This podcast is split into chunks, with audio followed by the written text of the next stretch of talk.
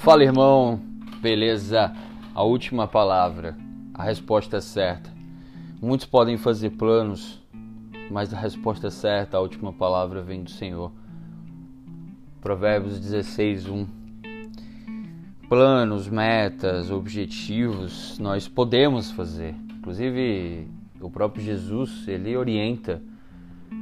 Se você vai desejar construir uma torre, primeiro você assenta e calcula o custo do empreendimento e avalia se tem os recursos necessários para edificá-lo. Isso é prudência.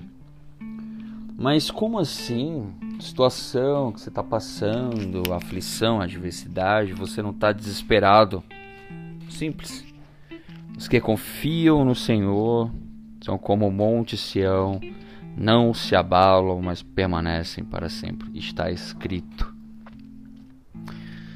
Não nos amedrontaremos. Nós não teremos teremos medo das más notícias, porque o nosso coração está firme e confiante no Senhor. Sabe por quê? Porque não é sobre mim, e é sobre Deus.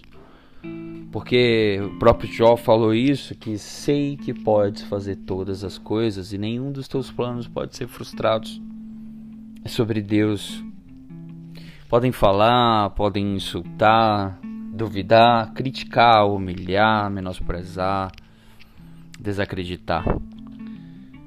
Sem desespero, mas com confiança. Sem duvidar, mas confiar.